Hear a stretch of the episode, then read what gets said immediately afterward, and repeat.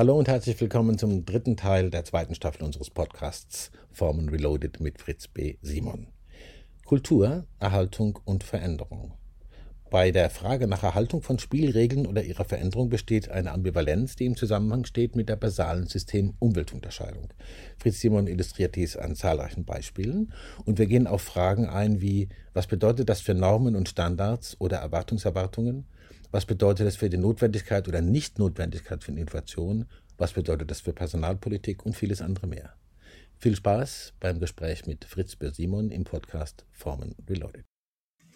Ja, hallo lieber Fritz zum dritten Teil mhm. unserer kleinen Session zum Thema Kultur und alles, was damit zu tun hat, im Zusammenhang ja. im Kontext von Form Reloaded. Wir haben ja gesagt im ersten Teil, wir gehen von diesem Kapitel mal aus, weil auch einige von denen ich weiß, die das äh, Buch äh, zumindest zum Teil bis jetzt gelesen haben, aber sich wenigstens gekauft haben, von dort aus äh, auch eine Erschließung versucht mhm. haben. Wir haben das letzte Mal gesprochen über ähm, die Schwierigkeit, sozusagen herkommend von Halls Unterscheidung von drei Regeltypen, technische Regeln, äh, informelle Regeln und grammatische Regeln, was er Formels genannt hatte, du mhm. grammatische Regeln.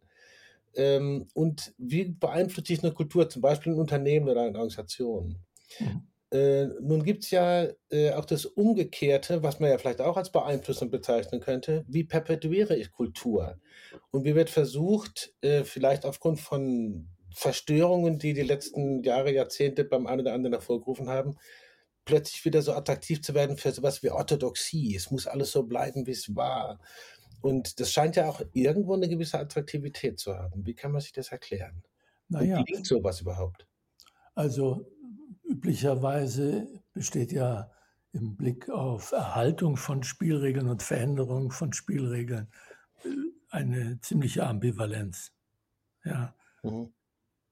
Letztlich geht es immer um die System-Umwelt-Unterscheidung. Man, ein soziales System äh, überlebt ja nur in der Beziehung zu einer für das Überleben relevanten Umwelt. Um es zu konkretisieren, ein Unternehmen muss halt auf irgendwelchen Märkten Produkte oder Dienstleistungen verkaufen. Mhm. Das heißt, die Frage, äh, ist Veränderung sinnvoll oder nicht, und damit eben auch die Frage nach der Kultur, ja, ist immer eine Ableitung aus dieser Beziehung, aus dieser System-Umwelt-Beziehung. Mhm. Ja, mhm. Und darüber kann dann, also fängt wahrscheinlich schon der, der Streit an, wie man äh, das für am sinnvollsten hält.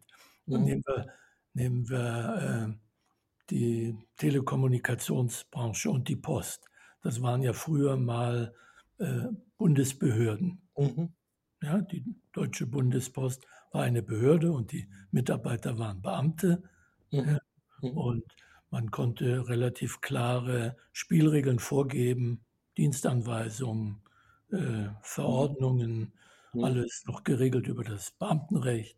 Der Aufstieg war ans Alter gebunden, Besoldungsklasse und, und, und. Und äh, ich weiß noch, als meine Eltern das erste Telefon äh, beantragten, haben wir ein halbes Jahr oder ein Dreivierteljahr gewartet mhm. und ein großes Fest veranstaltet, als wir endlich ein Telefon bekamen. Mhm. Die Post ein Monopol hatte und wir als relevante Umwelt, sprich, äh, wie sollte man sagen, Konsumenten ist nicht unbedingt der richtige Ausdruck. Wir waren ja, ja irgendwie Abhängige davon. Ja, wir waren, äh, wir wurden, wir wurden, äh, wir erhielten einen Gnadenerweis dass er ein Telefon bekam. Genau. Ja, also das heißt, dann, dann, dann, da brauchte man sich nicht viel verändern mhm. als Organisation. Die mhm. konnte so bleiben. Ja? Und äh, man hatte auch eine gewisse Zuverlässigkeit, ja? Mhm. wie in der DDR. Man bestellt, ein, man will ein Auto haben und weiß, ich bestelle es jetzt und in 20 Jahren habe ich es schon. also insofern ist das äh, in dem Moment, wo man aber sagt, äh, das wird womöglich effektiver. Wir machen da äh, oder effizienter und wir machen ein, wir, wir übergeben das dem Markt, dann ändern sich die Spielregeln. Jetzt habe ich nicht mehr irgendwelche äh, Gunstempfänger auf der anderen Seite, die das Telefon brauchen, sondern das ist ein Markt und dann muss ich auch äh, konkurrierende Anbieter haben. Mhm. Ja? Also das heißt, in dem Moment, äh, wenn da jetzt Konkurrenzunternehmen sind, ist es nicht mehr sicher, dass ich mit meiner bisherigen Kultur und mit meinem bisherigen technischen Regeln, um die geht es ja auch, hm. überleben kann. Womöglich muss ich Innovation haben, solange es äh, nur ein, zwei Autotypen, ja, den Wartburg und den Trabi gibt, brauche ich keine Innovation, weil die müssen ja abgenommen werden. Ja, und die Warteliste ist ja schon 20 Jahre lang. Was soll ich da investieren in Innovation? Ja, äh, brauche ich keine Innovation. Ja, äh, wenn ich aber auf einmal äh, im Wettbewerb stehe, muss ich innovativ werden, mhm. ja, wenn ich überleben will als Unternehmen. Mhm. Das heißt, wunderbar zu, bei der Deutschen Post oder auch bei der Telekom war das wunderbar zu studieren, mhm. in den Jahren, als plötzlich die zu Aktiengesellschaften wurden, dann die Börse ging und dann Markt, war die Belegschaft zu einem großen Teil, waren das noch Beamte. Für die war das der Kulturschock. Ja, ja, ja klar. So, als ob sie plötzlich äh, in eine fremde, also die waren gewohnt, ihre Erwartungserwartung und auf einmal hat man sie im Dschungel ausgesetzt. Ja? Gott vom Kochtopf. Sie mussten sich von Schlangen und Kräutern ernähren, hätte ich beinahe gesagt. Ja. Also, äh, also da, da, hat sich natürlich sehr viel geändert. Mhm. Dann wurde äh, eine andere Personalpolitik gemacht, es wurden andere Leute eingestellt, mhm. nicht mehr diejenigen, die primär an einer Sicherheit und Pension mit 65 oder wann auch immer interessiert waren. Also waren die vielleicht auch. Mhm. Aber es äh, wurden auch andere Leute gesucht. Ja, also insofern ändert sich dann das Personal und in dem Moment, wo andere Leute da sind, die sich anders verhalten, die andere mit anderen Erwartungen hineinkommen, denen man das auch von vornherein sagt, ändern sich auch solche Kulturen. Also das heißt, die Frage ist, was will ich erhalten, was will ich verändern? Das ist eigentlich die zentrale Frage. Hm. Das Problem häufig ist, aus meiner Erfahrung mit Veränderungsprojekten, dass die Leute immer nur auf die eine Seite schauen, der Ambivalenz, dass sie nicht auf das schauen, was erhalten werden soll, sondern mhm. nur auf das, was verändert werden soll. Ja, nehmen wir die Deutsche Bahn. Ich erinnere mich nicht, aber ich habe, äh, ich habe die Fantasie oder auch dunkle Erinnerung, dass die Deutsche Bahn früher pünktlich war. Ja, äh, dass das Man kam rechtzeitig zur Schule sozusagen. Das, mhm. ja, nicht nur, bin ja nicht mit der Eisenbahn zur Schule gefahren. Ja, aber ich erinnere mich, dass noch in den 80er Jahren, das war in der Vor-Medorn-Zeit, mhm. bevor man meinte, die Deutsche Bahn an die Börse bringen zu müssen, unsere italienischen Kollegen äh, Boscolo und Cecchin, die häufig in Heidelberg waren und einen Workshop machten, mhm. Die haben in den ersten Monaten immer den Zug verpasst. Mhm weil die von den italienischen Verhältnissen ausgingen, dass der Zug sowieso eine Viertelstunde später kommt. Ja? Und unsere mhm. Züge waren pünktlich. Mhm. Jetzt ist es umgekehrt, wenn man in Italien den Frecciarossa, den schnell, den Analoge zum ICE, mhm. vielleicht ein bisschen schneller, ich weiß gar nicht, bucht, dann ist der pünktlich. Mhm. Ja? Und Schweizer Bahnen sind pünktlich, zum Beispiel, ja, die, die äh, die Schweizer Bahnbeamte gehen beichten, wenn sie zwei Minuten zu spät kommen, glaube ich, mit dem Zug. Also das heißt, äh, da sind natürlich Standards und Normen etabliert. Du kannst bestimmte Regeln oder bestimmte Dinge äh, mit einer gewissen Wahrscheinlichkeit am Leben erhalten, indem du Normen mhm. etablierst als Erwartung, dass die eingehalten werden. Mhm. Ja? So ist das beim Rechtsfahrgebot auf der Autobahn. Natürlich fährt ab und zu mal einer in der Gegenrichtung, ja, äh, und das ist gegen die Kultur und der wird dann meistens ausgegrenzt. Problem ist allerdings, man manchmal andere noch mitnimmt, die sich durchaus an die Regeln halten. Also das heißt, Normen zu etablieren und Erwartungen zu etablieren, und die können sich jetzt auf verändertes Verhalten oder auf altes Verhalten beziehen. Mhm. Insofern ist der Mechanismus der Veränderung nicht im Prinzip anders als der der Erhaltung. Es geht immer mhm. um repetitive äh, Interaktions- und Kommunikationsmuster. Mhm. Und wenn du sagst, das wird erwartet und das auch mit entsprechenden Konsequenzen versehen ist, dann äh, ist das eine Möglichkeit, bestimmte neue oder eben auch alte Regeln zu etablieren oder auch mit einer gewissen Wahrscheinlichkeit auf Dauer zu stellen.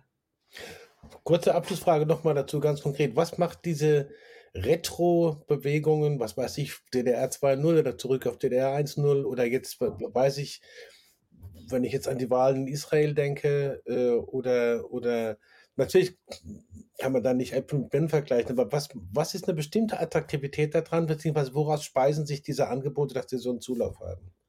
Es Oder, gibt ja, Buch, ein, schönes Buch mit dem Titel Wann wird es wieder so, wie es früher schon nicht war? ja? Das heißt, äh, man neigt dazu, sicher nicht all den Scheiß von damals zu merken, auf Deutsch gesagt, mhm. sondern die positiven Aspekte bleiben in Erinnerung. Mhm. Ja, wenn Leute von der Vergangenheit reden, dann äh, reden sie üblicherweise nicht äh, für, von all dem Leid und dem Elend, das sie hatten. Ja, es sei denn, sie können das irgendwie humoristisch überformen, so wie ich über unser Telefonleid eben geredet habe. Mhm. Äh, das heißt, man schaut nur auf das, was positiv war, weil ist ja auch funktionell. Wenn du auf das Negative schaust von damals, dann reinszenierst du es ja wieder. Und wenn du ja. eine leidvolle Erfahrung hast, dann willst du die nicht nochmal haben. Mhm. mhm. Positiv ist, ja, wenn Leute sich Fotoalben anschauen, dann gucken sie ja nicht auf, dann sind ganz selten Fotos drin, äh, wie sie krank im Bett lagen. Mhm. Ja? Mhm. ja, äh? Mhm. Äh, oder besoffen äh, in ihrer Kotze lagen. Das wird selten in Fotoalben ge geklebt, ja.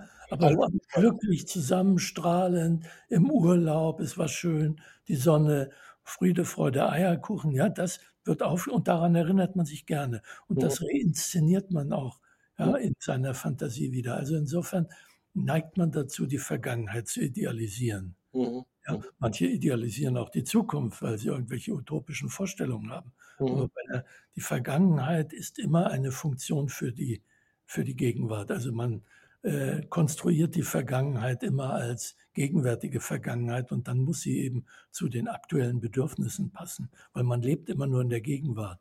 Und mhm. insofern baut man sich immer die Vergangenheit, die gerade aktuell in der Gegenwart nutzbringend für einen ist. Und wenn man Kritik an der Gegenwart hat, dann ist das natürlich hilfreich, wenn man sagt, damals war es besser, weil dann kann keiner sagen, das gab es noch nie, das gibt es gar nicht. Mhm. Ja, das ist bei Zukunftsvisionen immer der Fall, dass gesagt wird, du bist ein Träumer. Aber wenn ich sage, das haben wir damals besser gehabt und und und, was ja häufig auch der Fall ist, ja.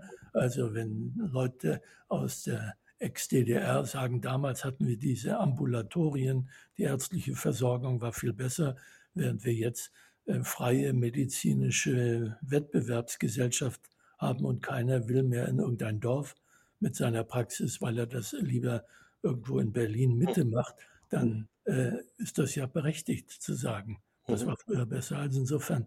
Äh, diese Ist-Soll-Differenz aufzumachen und zu sagen, was war damals besser und was können wir davon heute womöglich wieder, äh, wieder schaffen, wieder aufbauen oder rekonstruieren.